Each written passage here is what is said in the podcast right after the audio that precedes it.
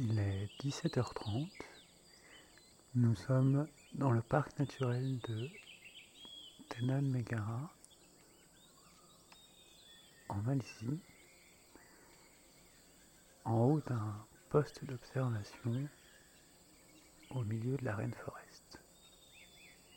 Devant moi, une sorte de clairière entourée d'arbres très grands et clairement très habités.